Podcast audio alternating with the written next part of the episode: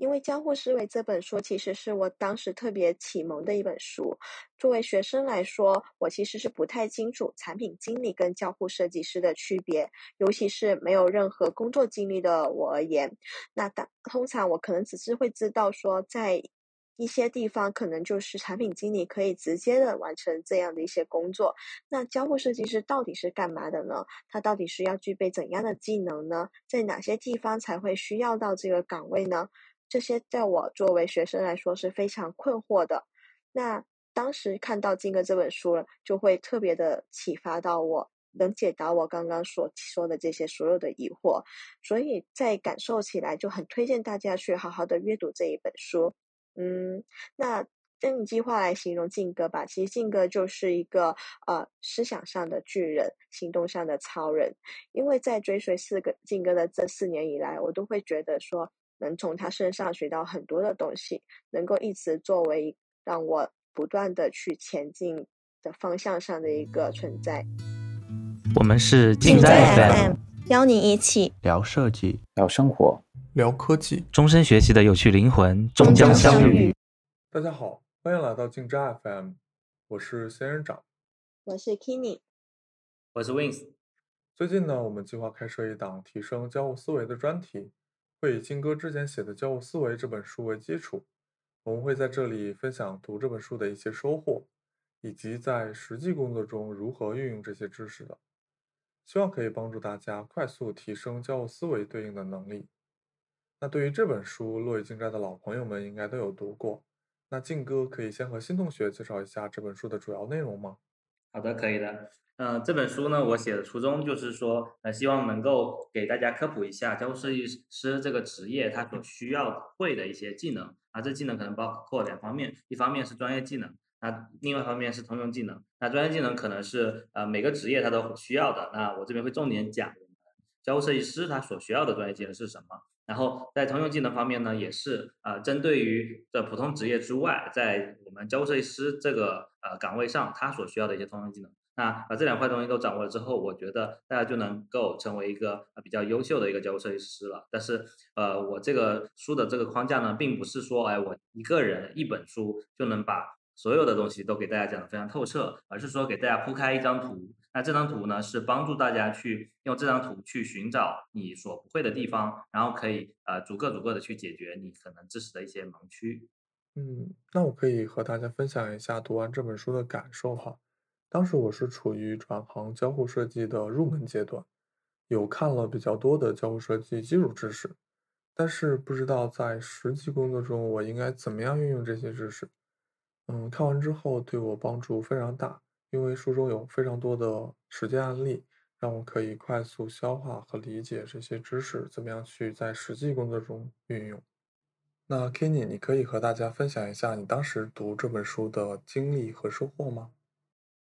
其实我知道这本书的时候，大概是在一九年吧。那那时候其实我是在读研究生，嗯，还是作为一个学生的。然后那时候我也是在想找实习，呃，在找实习的过程中呢，我就会去收集各大官网、公众号的一些信息。那在找一些官网的时候，我又发现了说那时候腾讯招聘。的公众号上面有转载一篇静哥的文章，那这篇文章当时一看就我觉得啊好厉害，这文章太干货了吧，于是就顺下去的去看到了这个公众号里面的更多的内容，就陆续的都在后面的两个月时间里面也有一直在学习，啊，在跟随着静哥的脚步，也陆续的加入了知识星球。那大概是到四月的时候，发现说，咦，我们竟然有签售会耶！就这时候就带着一个呃很激动的心情去见了这静哥，就第一次感受到说偶像可以离自己这么近。因为《交互思维》这本书其实是我当时特别启蒙的一本书。作为学生来说，我其实是不太清楚产品经理跟交互设计师的区别，尤其是没有任何工作经历的我而言。那当通常我可能只是会知道说，在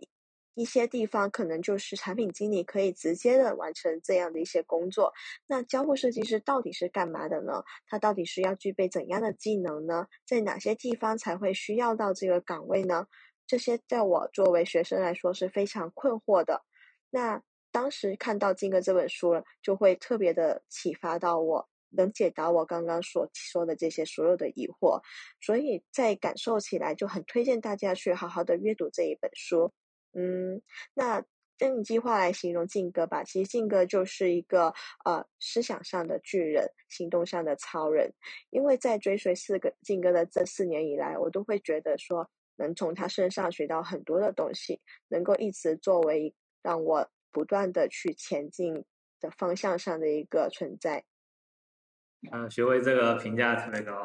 嗯，就是 其其实从你们的这个反馈来说，我是挺开心的，因为我写这本书的主要目的也是就是说面向于大家在刚入行或者说想转行成交互设计师的时候，哎，不知道怎么样入手，然后可能完全不知道呃交互设计师具体做的是什么事情，那我要学什么东西我才能成为这个呃这个行业的一份子呢？那就只有这种疑惑。那我自己当时也是这么一路路走过来的。然后，当我在工作了比较多年之后，那我想想，我是不是能尝试的去回答这样的一个问题？那这个回答这个问题的过程中，其实也是哎对自己的一个思路和这个呃能这个这个方法沉淀的一个梳理吧。对，然后同时自己也是在这过程中呃也看了挺多东西的，所以我觉得对自己也是有蛮有收获的。对，嗯，是的，我非常想知道金哥当时是什么契机让你写了这本书呢？嗯，就其实我并不是奔着写一本书来写这本书的，这个是一个神奇的故事。但是呃，因为其实我最开始写东西呢，它的契机是，哎，我当时看到了一本书叫做《刻意学习》啊，它的作者叫 Scalers，然后他的这本那本书也是给我一个蛮大的启发的。嗯，它本身是呃有一个概念是说，我平时我们平时去坚持做一件事情，可能也就是。二十一天、三十天或者一百天，那这样的话，其实我们可能就哪怕是偶尔坚持下来了，可能也并不能看到很很大的收获。那他给自己提的概念是说，我要坚持一千天，每天写一篇文章，这样下来的话会有什么样的改变呢？那他这每一篇文章都是自己去独立思考、独立写出来的。然后最终他的效果就是，他写了这一千天之后，然后他出了一本书，然后呢开了一个知识社群。然后呢，就开始去辅导大家的一些学习和成长，然后发现对自己的帮助特确实特别大。那我想的意意思是说，哎，他他做到这样一个很了不起的事情，那他其实原来也是一个比较平凡的人。那我是否也能够按照这样的思路去成为这样的一个类似的人呢？也许我可能未必能写出一本书，但是我只要去坚持下去，我想对我肯定会有收获的。那所以我才开始了这样的一个路程。就是我当天啊看了这本书，呃，我基本上就是马上就开始准备写了啊，然后第二天就开始开公众号，啊，马上第一篇文章就发出去了。对，就有点像是学伟刚才说的行动的超人那那我其实并没有把自己当成一个超人啊，但是我的想法就是说，我想做什么，基本上只要我想清楚了，我会马上去做，有这样的一个性格。那就从那一天开始啊，应该是二零一七年的十一月一号，我开公众号的那天开始，然后每天写一篇文章。一直其实基本上写到现在，啊，已经过了去了很多年了，四五年了，对。然后每天都写了这样一个习惯养成之后，然后写了大概可能有一百多天、两百天的时候，啊，基本上就已经把这本书的呃主要内容都写完了。然后最终成为这本书的一个主要内容呢，就是我把前面的呃的公众号的一些文章做了一些整理和整合，知识框架重新梳理之后，然后交付给这个呃出版社，然后变成了这样一本。看起来稍微系统化一些，又带一些个人经历的这样书的，对对，其实不是奔着一本书来写，但最终成为了一本书。对，嗯，我是之前在书里就有看到静哥写书的经历，非常受启发。最近又看了一遍，发现《交互思维》这本书结构非常清晰，主要分为六个部分。前三个部分主要是讲了什么是技能树、职业技能和通用技能，后三个部分主要讲了一些工作经验的分享。金哥的个人故事以及效率方法论，那我们可以先从前两个部分来聊一聊，作为交互思维专题的一个开头。对，那这个专题呢，其实我们呃大概会想说，呃分为可能三四期吧。然后如果说聊的比较开心，或者说内容比较多的话，可能我们会继续往下再多那么一两期啊，大概是这样子。然后呃第一期呢，我们会先简单聊一下前面的两章的一些内容。嗯，然后在说的时候，我说一下我自己的一个想法，就是因为其实这本书我们在市场都能市场上都能买到，那大家其实看书的时候也不会希望说，哎，我用音频的方式，我纯粹的就给你念一遍，那这样的话其实啊，并不需要用播客的这种形式来给大家承载，那我们更希望是说，通过我们三个人结合自己，呃，甚至是我们作者的这样作者方面的一个解读，啊，然后可以跟大家去分享一下我们对这本书的一些理解，然后可能会更更有启发和收获一些吧，就不是说一个人在干看，对，可能这种机会并不是很多。我感觉我们录完这个播客之后，就相当于这本书的一个音频服务，可以帮助大家更好的 去吸收里面的一个知识。对。那我觉得我们播客的这个意义，可能是在说，能够带我们的读者朋友们去大概了解交互思维是怎样的一本书，然后呢，能够激发大家的去完整的阅读这本书。因为每个人的经历共鸣都不一样的，就我们三个可能在感受起来是对其中的呃几个点比较启发的，能拿出来在播客上跟大家聊。但事实上，其实这本书有非常多的东西都值得大家去慢慢的去细品。就是，而且我尤其会喜欢纸质书，就会更有感觉一点，因为我会同时在旁边 mark 下我同时联想到的一些其他的知识点，就会一种反复循环应用的一种知识。那呃，就所以这本书是非常推荐大家能够去耐下心来去慢慢的品一品，因为这本书给我的感受就是，呃，看了这么多回，就是实看实新，在我学生的时候和我在工作的时候，就会有不一样的启发。对对，是的。就比如啊，第一章什么是技能树？感觉这呃，就是这个技能树就像游戏中的一个啊技能点，然后你每一次去看这个技能点，你的技能你的技能点可能就会到了一个新的阶段，然后去看到啊有哪些可以去啊再去再去精进的一些地方。那我们可以先聊一下啊什么是技能树这一个内容。嗯，好的，啊，我先开始介绍一下技能树这个这个点哈，就是呃，可能技能树这个词，它当然不是我发明的，但是呃，用在交互设计师的这个岗位上，可能是我应该算是比较早的吧。然后呃，为什么这么去用？为什么这么去用呢？因为呃，我觉得交互设计师确实很像是我们游戏中的一个职业哈，就是呃，不是说我只要会一件事情。比如说我可能木匠，我只需要去把这个木头怎么样去呃切的比较好的一些零件，然后怎么去组合，就很简单的一个工作就可以了。但其实交互设计师他呃表面上我是在画原型的，但实际上他所需要会的东西非常非常杂啊，非常非常多，然后同时又能够串联起很多岗位，所以说他会的东西啊是不是说一两句话能够讲清楚的？所以说我觉得就很像是啊游戏中的一个呃。这个或者说法师啊、战士，他可能是一个混合型的一个职业。那我就把所有他要会的这个技能啊，画成一张图表，图表给你。然后这个图表里面，它可能全集是这样子的，但是每个教师未必要会所有的东西，但是他可能有所，他可能有所侧重。但是你要知道，如果要成为一个比较优秀的设计师，那他嗯，大概要会的东西是这些。然后你再沿着这条路去逐步的、逐步的去发展。比如说，刚开始你作为应届生，你可能会的东西啊会稍少一些，然后呃，逐步的去提升自己的一个扩展面啊，这样的话就可以慢慢的提升到一个比较高的一个维度吧，大概是这样子。然后呢，我我这整个技能树的一个框架呢，也是基于我们刚才说的这个职业技能和这个通用呃通用技能来去说的。那职业技能呢，你们就会分为三四个方面吧。第一个就是思维，就是首先你要知道交互设计师他呃他是怎么思考的，他有几个方向的一个思路。那这里面我们我们就会说到了这个产品思维、用户思维啊、逻辑思维、视觉思维，还有开发思维。那这几个方向呢，其实都是我们常用的一些思考方向。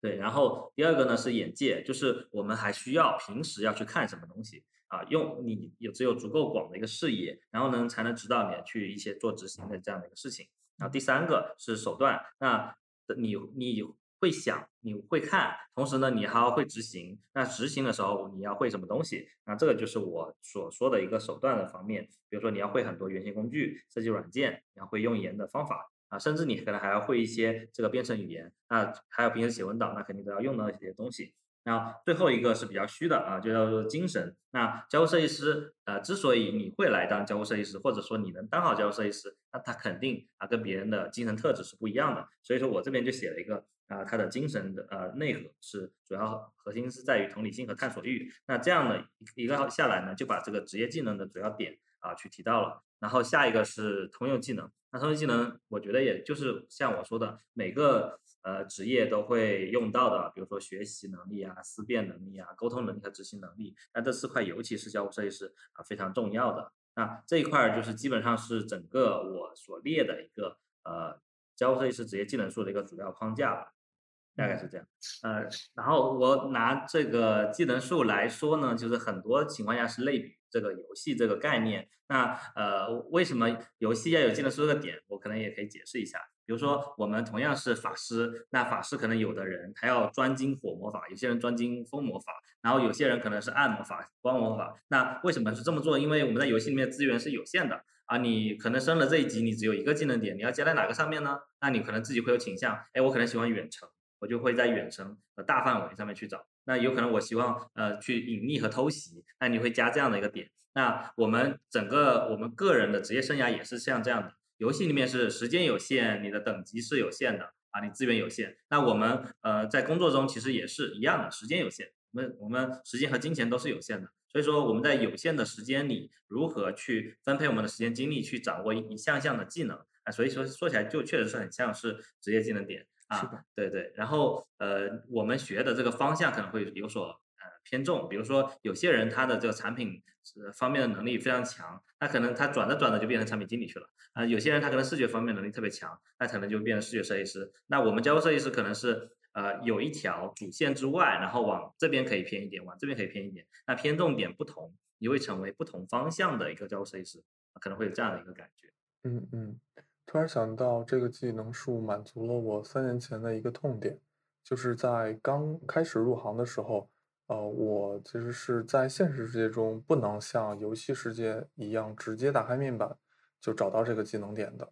而是要我自己在一个非常复杂的信息量中去找这个技能树。那这本书其实就相当于一个呃给你准备好的一个技能树，只要你去花时间不断精进这里的技能，其实就会帮你少走很多弯路。对，然后其实有一点我也想跟大家强调一下，就是并不是说我所列的这个技能树啊，它就是一个呃金科玉律，它完全就是应该就是只能是这样。那我自己在列的这个过程中呢，也是有说明说这个东西是我自己个人的一个思考。那它可能能代表我个人的观点。那我自己在写的过程中，也是从零点一、零点二这样一个版本去迭代这个技能树的。那最终我在写书它是一点零的时候，只是代表我成书的这个时候啊，我把这个技能树总结成这样了。你们在看到之后，也完全可以基于自己对职业的理解，慢慢去加一些自己觉得删减哈。增删自己的一些呃理，就是可能要的一些技能，然后成为自己的一个技能树，然后你再去按照你的这样的一个技能树地图来去呃规划自己的成长路径，我觉得这都是完全可以的。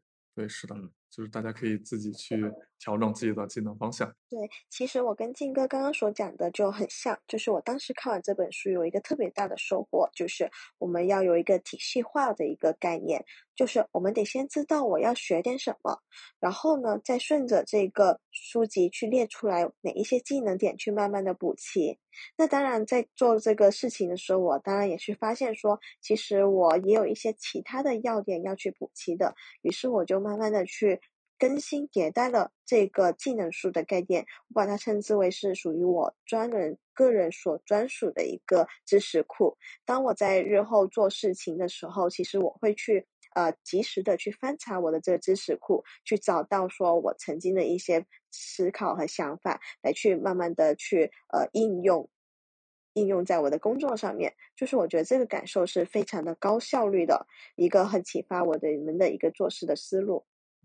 嗯，是的，对于这一点我印象最深刻的是有一个图示的部分，让你知道技能树的一个学习的过程。啊，其中有一个扇形的那个图，感觉非常对对。然后当时我看到的时候就。感觉非常神奇，原来还可以这样呃表现出自己的一个技能的发展。对，就是我想再给大家解释一下这个技能树的过程，因为呃学习过程，因为一眼看过去这技能树会很吓人的，特别是呃你看过一些网游的那些大技能树 map 啊，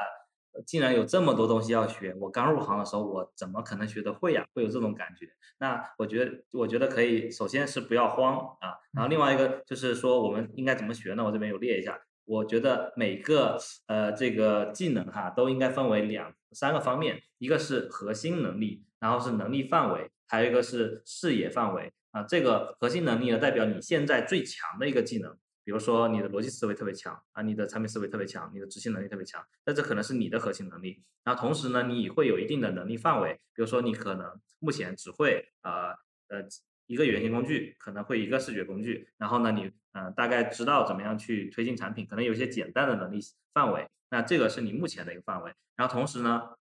你有没有一个更广阔的视视野范围？我觉得每个人都会有比他的能力范围更广阔一些些的啊，的的视野范围，就是说你知道还有哪些能力在，同时这些东西是你不会的，然后呢，其中有一小部分是你会的，在这个你会的里面又有一小小部分是你最核心最强的能力，这就是一个呃刚才新人长提到这个扇形结构。那我们在学习过程中其实是先扩张你的一个视野范围，你知道了还有很多啊你不会的。然后同时，你再慢慢把能力范围扩张上去，把这些东西学会，然后在里面再逐渐加深自己的核心能力的强度。然后，所以我觉得是先扩张最外层的视野范围啊，再扩张自己的呃已经会的能力，然后呢，再这个加强自己的核心能力，这样的一个逐步迭代的一个过程。那呃，我可以我觉得可以基于这个扇形图啊，去解释一下为什么有些人啊会觉得呃别人眼高手低，或者自己眼高手低。那什么情况呢？就是说所谓的眼高手低，就是他的。呃，视野范围非常大，或者说应该这么讲，就是他的视野范围，呃，所看到的东西他都学会了，啊啊，所以他就觉得他自己已经很强了啊。但是有一件事情他不知道的是，他的这个视野范围是呃是仅仅是所有技能范围的一小部分啊，嗯，就就有这种这种情况，就是他他以为他所看到的他都会了，但其实在我们看来他会的东西很少。对，呃，或者是说他这个他以为他会了，其实其实只是他的视野范围，就是并没有真正的掌握，所以说看起来都是啊很强很强，但是呢每个东西他都只能说，他都不能做，就可能刚毕业的一些同学或者科班毕业的一些同学就会有给我们这样的一些呃感受，对。对，刚刚静哥提到的这个扇形结构，其实会让我相对的想起来，书中最后有提及一个木桶原理。其实木桶原理往往是一个相反的概念，它的概念是说，让我们的能力点上面能够在各个方面都达到一个相当平均的一个层次，就是是那样的一个人全能相对全能型人才。但事实上呢，这种人其实是非常少见的，因为人的精力都是有限的吧。但我们其实往往更希望的打造的是一个梯形人才，梯形人才也就有点像扇形结构，就是我们有一个很核心擅长的点，比如说我们的逻辑能力很好，那其实我们是可以把我们的逻辑能力练到更 top 的层次，更加脱颖而出的水平。其次呢，再去把我们的横向的这些。辅助技能点，比如说手绘能力啊等，或者一些其他的代码能力啊，这些次要的这些能力点，给去呃达到一个会的阶段就 OK 了，就并不需要说把它练得特别的花心思，搞到很极端的一个程度。我们更需要的是找准我们的核心能力点，把这个 T 中间的这个纵向的轴给抓住，把它挖得更深更全面。这这其实才是更重要的。那对于这一部分，我们是主要希望大家可以知道啊，交互设计师的一个事业范围以及职业技能需要哪些能力。那第二个就是希望让大家知道有一个具体的职业技能，注它的发展路径大概是什么，大家可以根据这个技技能树来了解自己对于这个技能树的一些差距，让大家更快的去补充这些差距点啊，从而提高自己的交互思维。那第三点就是我们会接下来讲到的一个啊，对于这些技能点的一个学习方法。我们会讲第二章的一个呃五种思维，像产品思维、用户思维、逻辑思维、视觉思维以及开发思维。嗯，呃，先说一下思维这个概念为什么放在最前面哈？其实刚才学友也说到了，我们这是从一个抽象到具体的一个过程。首先呢，你得知道我们平时在工作中要怎么去思考，怎么思考问题。那所以说，这个就是我们设计师的大脑。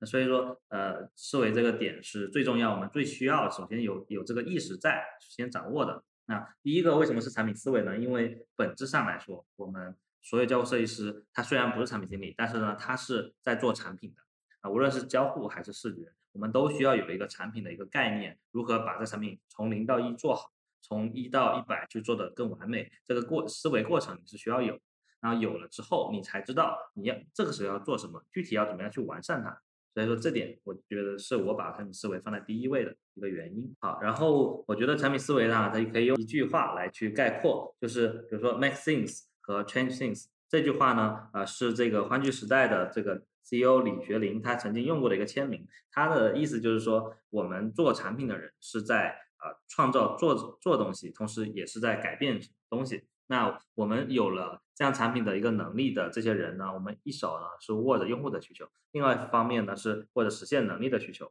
啊，实现需求的能力吧。对，然后这种从无到有实现的过程呢，它不是在它它就不就是在一个创造东西和改变东西嘛？就这种这种感觉其实是吸引着我们设计师和产品经理去创造的一个呃一个持续的一个动力吧。嗯嗯，是的，在录播客之前，我也是一直在思考产品思维是什么。我现在认为的产品思维其实是一个系统的闭环，它是连接用户、产品和商业的一个系统的闭环。它在这个闭环中啊去。做一个价值分配，嗯，然后呃，怎么说这个价值分配呢？啊，因为产品思维会让设计同学和产品同学去思考，怎么样去把这个价值呃扩大，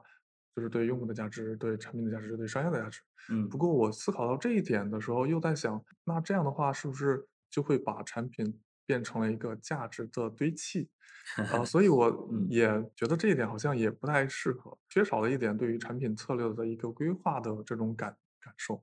嗯，对，我觉得就是仙人掌说的这个呢，是属于产品思维的第一个层面，就第一级的思考，就是说我们是在实现一些功能和能力。那这个首先它就是产品思维它第一第一层要做的事情。那有了这一层之后，那是当然下一步就是要做取舍啊，并不是说你东西越多越好，而是什么东西是适合用户的，什么东西是我觉得这个我做了这个就够了，跟别人有这样的一个差异就够了。这个是属于做产品的一个思考。那所以说，我们后面下一个思维就是用户思维，其实就会讲到这个。那我们可以先聚焦说，哎，我们怎么去做产品？先把产品的这一点啊，咱们就可以聊一下。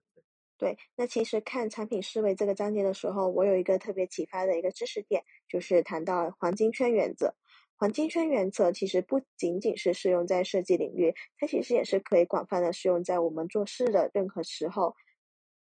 黄金圈的概念，其实大家可以想象一下，它指的是说它有三个圈子，这个三个圈子是一个环环相嵌的一个形态。最内核圈子呢，它叫 Why，就是我们为什么要做这个事情。那第二个中间的这个圈子呢，叫做 What，我们要做什么事情。在最外的一个圈子呢，它叫 How，我们要怎样去做这个事情。其实我觉得这三个圈子最最难的是这个内核的圈子，也就是 why，我们为什么要去做这个事情？想清楚这个很重要，因为在以前我们曾经还在学生的时候，会是经常的一个思维模式，就是老师安排下来作业，安排下来任务，我们做就 OK 了，我们不需要去问老师说，哎，老师我为啥要做这个题目？就通常我说我们并不会就这样子去反问老师，而是直接去。做一个号，对吧？那事实可可能到了我们来到社会之后呢，来到工作的时候，我们其实发现说，有很多事情我都想做，都好像都应该要做，然后我觉得很焦虑，我做不完。那这些时候，其实我们可以冷静下来，去用一下黄金圈原则，去耐下心来想想 why 这个内核，我们为什么要做这个事情？想想这个事情的目标对于自身来说是怎样的。当我想清楚这个内核以后，你就可以梳理出我到底要不要做这个事情。然后我们就会发现说，其实我们的真正值得做的事情并没有那么多，我们并不需要那么的焦虑。这样时候心态其实会放得平和很多。嗯，那跟黄金圈原则比较相搭的一个模型，有个叫做双状模型的概念。双状模型的定义是，只是呃，其实就是一句话，就是。我们要用正确的找到正确的方向，去用正确的手法去完成。那这里最最重要的可以看到，就是怎样去找到一个正确的方向。这点其实是非常关键的第一步。嗯，哦，对，这就是这个产品思维里面带给我最大启发的一个知识点。对，嗯，对于具体的工作来说，就是一定要想清楚做这件事是为什么要做。以及做这件事会获得哪些对于产品的一个价值，对于用户的价值，我觉得这一点还是特别关键的。是，所以其实我觉得我们作为一个这个入行越来越久的一个交互设计师啊，其实慢慢的会需要逐渐的提升为什么的这样一个能力。就是这个地方呢，啊，不仅是我们在做需求的时候会更有动力去做，比如说，嗯，产品经理给你一个需求啊，你就直接去做了，那这这是一种方式。另外一个方式是。嗯，他提了这个需求之后，他跟你解释一下他为什么这么想，然后你可以去跟他去一同一起共同的去说，哎，我为什么要加这个功能？如果不是如果不是这样加，会不会更好？那你因为你理解了因为什么他想加，所以说你可能会呃换一个角度去跟他一起思考，说我是不是可以用别的方式来实现你这个比你现现在想到这个方法更好啊？对，如果没有这样一层外的这个疑问在，你可能就没有办法去解决这个问题，你只能去实现说我做成什么样。做做成什么样的样子，但是你只是实现了这个样子，它好不好看，其实不是最重要的。它最重要的还是说，怎么样能够呃提升更好的体验，就怎样才能提供呃这个服务好用户。对，嗯，是的。那我们提到这个产品思维，那我们可以啊聊一聊什么样才是一个好的产品思维呢？嗯，好的。对，我觉得这里面有一些呃我提到的一些案例哈，比如说在腾讯里面会有一些。经典的一些案例，那我自己是最喜欢腾做腾讯做产品的一些思路的，因为呃，腾讯做产品，百度做技术，阿里做运营，当然现在还有很多，比如说字节啊啊，或者说美团啊，有各种各样的公司都在。那呃，腾讯的产品呢，本身来说还是一个很经典的一个案例。然后在这里，我先我比如说我这边举了个例子，就是。在腾讯内部，经常会有一些啊外部可能会有所诟病的一个赛马机制，比如说哪怕做王者荣耀这样一款大游戏，它也是从呃两个呃，比如王者荣耀和这个呃全民超神这两款游戏里面 PK 出来，最终才留了一个最好啊王者荣耀出来。那比如说吃鸡，它也是啊有一个这个全军出击和这个吃鸡战场两个，最后才得出了一个最好的一个项目出来。那有这样的一个。赛马机制，它最终得出来的是说谁更贴近用户，谁更能够满足用户的需求，它才会呃长期的存续下去。那可能它会浪费一定的这个公司资源，但是呢，最终其实也是相当于把外部竞争转化成了啊更激烈的内部竞争啊，然后才刺激大家能够不停的去研究用户的需求，把外这个层面想好了之后，又在 Word 层面做到非常的极致，对，大概这样的一个过程。那呃，我觉得刚才有提到说这个如何做的好产品嘛，好产品就是刚才有说的，第一个是我们做产品可能只讲究对错，它只要能够啊成功，那我不管你中间付出多大的代价啊，它只要能够做成功，它就是 OK 的。然后第二个就是做产品，我们需要尊重我们的啊一位用户啊，我们的核心用户。第三个呢，我们要知道做产品要分怎样的步骤去做，因为可能我们很多啊年轻的产品经理或者年轻的交互设计师都会觉得说。哎，我做这个产品，我有很多东西想上，那我能不能一口气全上了？可能会有这样的想法。那另外一个就是说，我一期到底要做什么功能呢？你可能觉得我需要这个功能，我就先在一期里面做。那其实可能不是这样子，我们可能要第一期里面实现一个最精简的功能。在最精简的功能里面包含哪些？那其实微信就给我们这样的一个例子。我这里面就提到说，呃，大家能不能想到，微信在第一期的时候它包含了什么功能？就是可能很多人都不会去意识到说它第一期的功能有多么多么的简陋，但正是这么简陋的一个功能，让大家开始用它了，同时还用好了，所以这点就很神奇了。大家可以在书里面去看一下。嗯，提到微信，第一个想到的就是张小龙，呃，因为我经常会在内网上看他的一些分享，发现他对于产品思维的思考是非常深入的。他甚至会从人类进化中演变过来的一些习惯。去推导用户使用一款产品的心理活动，然后再去推导某些功能为什么要上，对用户对之后的产品规划会有哪些影响，非常深入和细致。对，我觉得这个事情是非常有意思的，就是对于我们来说就很希望思考这种啊用户的这样一个心理的一些问题，他能啊能够从很本源的层面去想啊为什么要做这个功能。啊，为什么要做这个产品？他们喜欢用什么东西？就是你不断不不断的在锻炼自己这样的一个思维能力的时候，其实你不仅仅是可以做产品，同时呢，你以后再去做，比如说你啊去开一家店，如何服务好客户，这种东西你都能够很游刃有余的去做这样的事情。对，对，是的。提到这一点，就是产品思维，它其实是一个怎么样把一件事情做成的一个思维，因为它需要考虑到，呃，利益相关者或者是角色，嗯，甚至是环境场景。它其实全都考虑到位了。如果你有这样的产品思维，其实对于其他事情你都可以运用这样的角度去考虑。对，其实我所以我们会发现很多好的创业者，他首先是一个好的产品经理。就像比如我们刚才提到的张小龙，他本身是做开发出身的，他自己一个人去做了一个 First Mile，但是呢，他做这 First Mile 为什么用户量又这么大啊？又能就是最终还会被腾讯收购进来，也是因为他有这样的一个思路，他有这样的一个习惯，所以说他的。呃，它的这个邮箱的功能很精简又很优雅啊，所以说大家都喜欢用。这会有这样的一个感觉。那同时，比如说现在我们所在用的一些啊 Flowmo 啊 Notion 啊这样这一些工具，都是会觉得啊它功能强大、逻辑清晰啊，同时呢，呃，或者是说它的功能很简单，它知道它自己想要什么，而且我们这些用户都觉得就是这些功能可能就能用好它就很好了，会有一种他们能够把这些问题想得特别透彻啊，很能洞察用户需求的这样一个点。对，那其实这里我想聊一个点，就是关于平衡点。我们真正在去做事情的时候，其实真的会去考虑到三方的平衡。这里的三方，第一方当然指的是刚刚所说的这个用户侧，那第二个方面其实是指的是业务侧，就是我们有没有给业务带来盈利，对业务带来什么样的好处。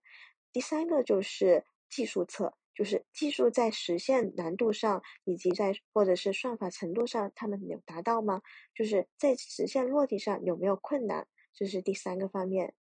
因为我们其实，在呃想的，有时候在作为学生啊，就是在看学生作品集的时候，包括自己当时在做学生，会往往出一些很理想的方案。我们可能完完全全就会从刚刚的第一个方面，就是用户侧的角度去考虑，我应该要怎样去做功能，然后要有怎样的功能，这功能得多大多完美，呃，然后这时候要去实现这么一个产品。但事实上呢，我们再去做真正在工作中，其实呃没有这么的能够理想化的完成。也许我们真的只能是有一个 MVP，然后就是一个最小化的可行性模型，能够达到一期的落地，再逐渐的再去把它分化为二期、三期去完成，已经是很好的了。也就有点像说，我们的理想跟现实当然是有一定的差距的，并不能完完全全将理想化的东西真的能去做到地落地上来。我们时常有一个比喻，就是，呃，我们有时候想要的，心里想要的是一个宝马，那可能落地的时候可能就是一个单车。那我们可能折中一点去考虑更多方面，或许呢，我们可以造出来一个中规中矩的一个轿车，其实也是蛮不错的一个结果。对，所以我在理解大家在真正的去做事情的时候，需要考虑这三方面的一个平衡，就是用户、业务以及技术。就是希望大家也去能够提前的有这样的一个啊思维的一个习惯。那所以说下来，我们就会引出这个用户思维。那就是从用户思维里面，我们解决的呢是四个问题，一一个 H，三个 W。那这里面很像前面的黄金圈啊，但是它虽然说英文单词是一样的，它解决问题是不一样的。第一个就是 How，我们如何去了解用户？那这里面用的用到的就是我们所呃可能听过很多的用户研究方法。然后第二个就是 who，我们得知道我们的核心用户是谁，这里面可能会用到用户画像的这样的方法。第三个是 what，就是用这你的核心用户他的用户需求是什么？那可能我们基于前面的这个用画像的理解，然后再去推推演。啊，第四个就是用户会在什么地方去使用你这个功能？那这个是用户场景。那我觉得我们用户思维就从这四个点去分析，其实基本上也就足够了。然后第一个点呢，我们先聊一下，就是用户研究。就是用户研究可能对于呃交互设计师来说，可能更多的是只是了解，可能很多人没有去应用。但是在我们现在的这个工作环境中啊，可能很多小公司是没有用户用研团队的，可能一个人都没有。那可能得靠交互设计师去组织起这样的一个用研的一个过程。那首先要先聊一下，我们为什么要用研呢？就是我们。呃，所所有的产品，我们在上线之前，可能都需要去聆听一些用户的声音。呃，一个方面是你聆听用户声音之后，你去寻找到这样用户的需求和痛点，你才知道怎么样去做，要做什么功能啊。另外一方面呢，就是你做完之后，你也想看看你的这些设计，除了一些常规设计之外，你的这些创新的点和一些创新的组合。能不能被用户的用户理解和接受？他们会不会觉得这个东西好用？那这个东西你都需要去用用研的方式来去定义出来。对，甚至我们去找到我们核心用户画像，也是需要用到一些用研方法的。对，这里面就比如说就会分为定性研究和定量研究。对，这些东西大家可以具体的去了解一下。我这边其实书中我没有去非常展开的去说哈，核心给大家提供了一本书，叫做《用户体验与可用性测试》这本。小书，它它的这个整本书里面就核心讲这个用户研究的一些方法，我觉得都挺好的，对我对我当时也是有很启发。对我，所以我觉得这里就是我这本书跟很多书的一些呃差异点在什么地方呢？就很多书它是希望自己成为一个百科全书，什么东西都能讲得特别透。但我觉得对于一个一个设计师来说，他可能未必能力能够厚到那个程度，都讲得很好。那我不如把自己变成一个目录，能够既把一些东西给他讲的比较浅显易懂，同时呢也给大家提供一些更深入的学习方法。嗯，在用户思维的部分，我认为最重要的是对用户的了解。我们可以从很多方式去了解用户，其实最终形成的是一个对用户画像的一个理解。这个用户画像，我先解释一下什么是用户画像哈，就是我们核心用户群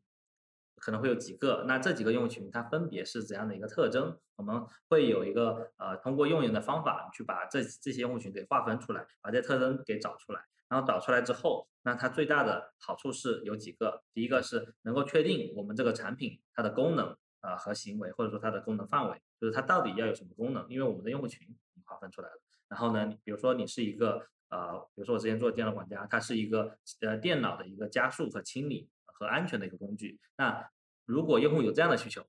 然后这个人他有想要什么功能，然后我们就可以去推导出来了。那如果你不是这样去做的话，你可能很难说我们到底要做什么，而是你好像什么都能做。我我是 PC 端的一个工具，那什么都能想。那其实不是，因为我们的用户群就是这样用户群之后，啊，我们再去基于这个去分析它的痛点。然后有了这样的一个用画像，比如说这个呃，在电脑电脑上去有这样的加速啊、安全、清理需求的人，然后他就有什么样的痛点之后啊，然后你就可以快速的说，我设计师和产品经理有分歧的时候，他如何达成快速达成共识，然后你在设具体设计的时候也知道你在为谁去设计，有些功能怎么去取舍。对，我觉得这个东西是一个非常有好处的东西，但是可能呃很多人在只知道有它，但并不知道它的实际作用。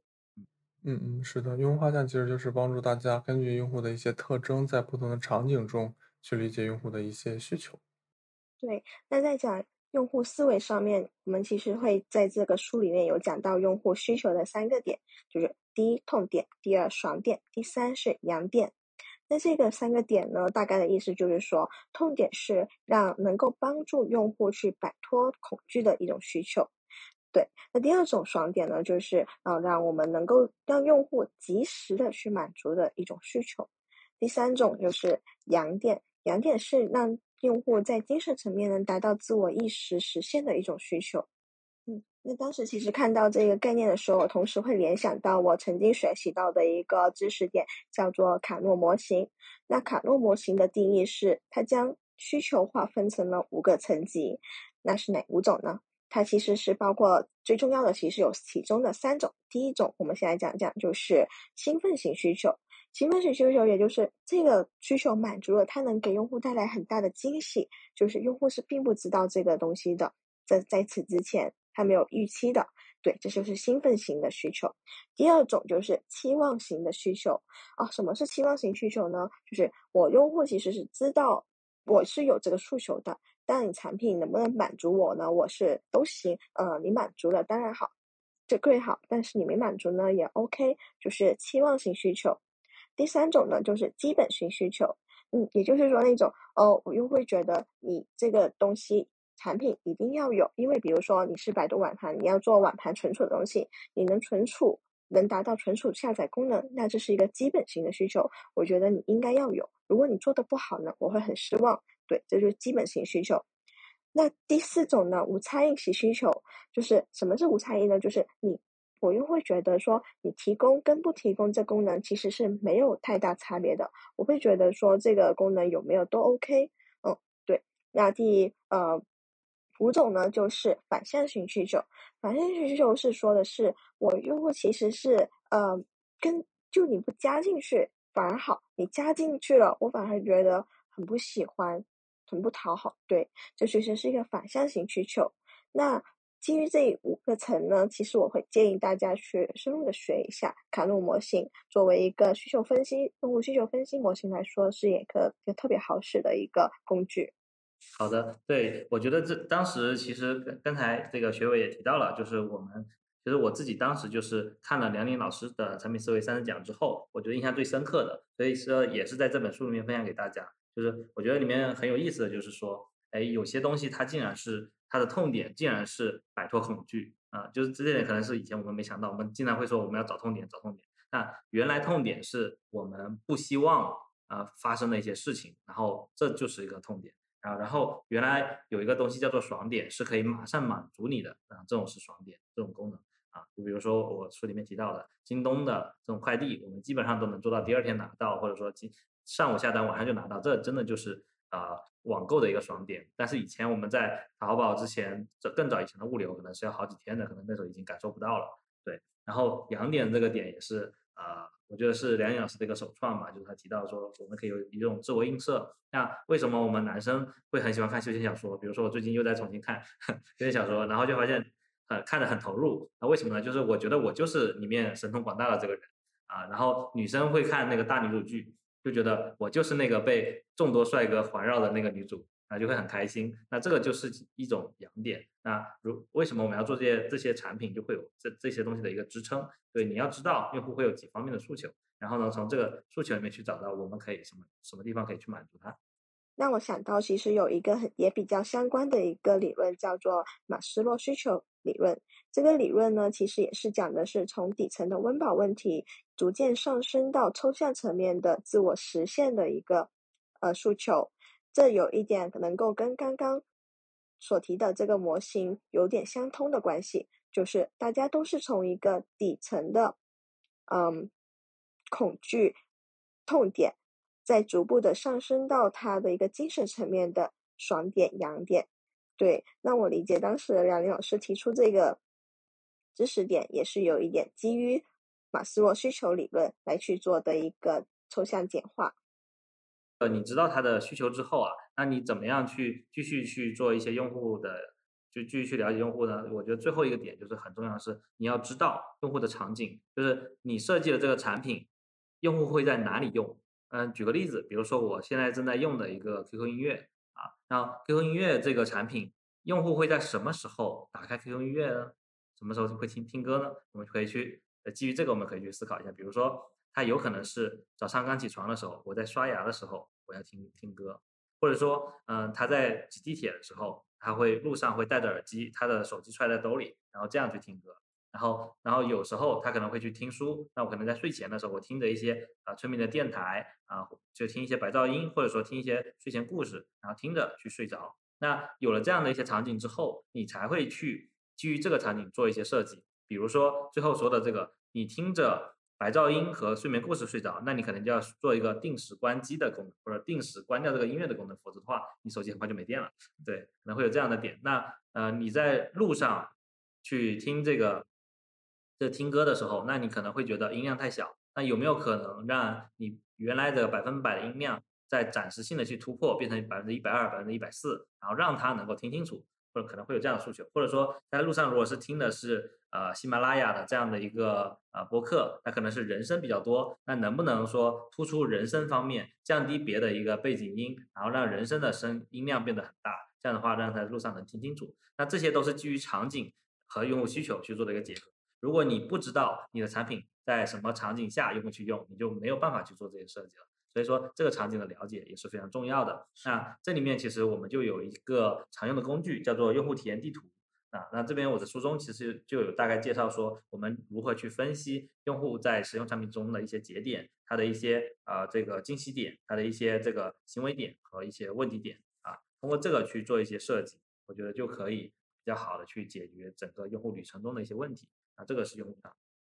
对，是的，呃，用户需求其实就是一个场景的。集合，你把所有的场景细分都给穷举出来，其实啊，就是把用户的需求更好的可以满足。那我们的主要的工作其实就是解决啊所有场景中的头部的一些场景，然后再慢慢去啊把其他的囊括之内。对，其实有一种用户设计的方法就叫做用户故事啊，对，就是用户故事就是基于说他是谁。他今天起床之后做了什么事情？然后呢，然后有几件事情做，然后中间遇到了什么的问题，就把这个串成一个用户故事，其实就可以把用户场景和这个人和他的一些痛点，就把这个可以串起来，然后再呃给到这个我们的老板或者说给到我们的开发，嗯，大家就可以知道我们为什么要做这个需求，就能很快从这个故事里面发现很多个痛点。那这个其实也是基于我们这个用户体验地图呃和用户画像之后，然后来。呃，生成的一个这样的一个故事，这样的话可以更好的去跟别人去阐述说我们为什么要做这个东西。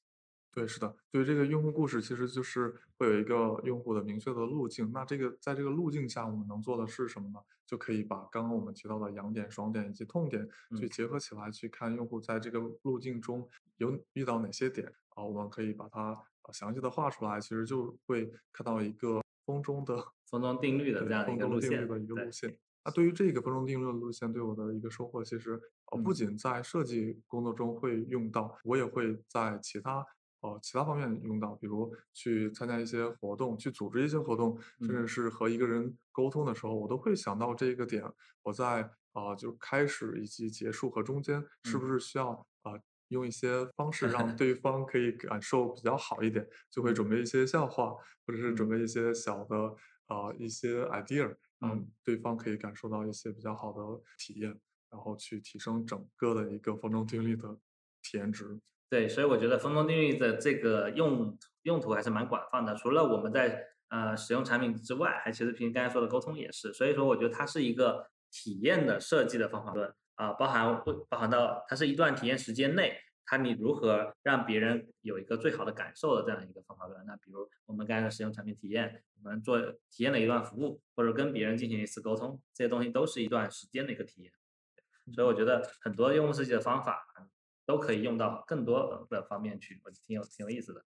对那用户故事地图这个方法，其实最本质内核的就是讲的风中子定律。大家如果能够把这个东西掌握好了，其实就会知道说怎么去画好一个用户故事地图了。那其实我们在用的时候，以前曾经在第一期讲面试的时候，呃，有听众朋友们有也许听到过的话，就会想起来，我们当时有提及到，推荐大家去应用风中子定律，就是从一开始我们去面试，要给面试官留下一个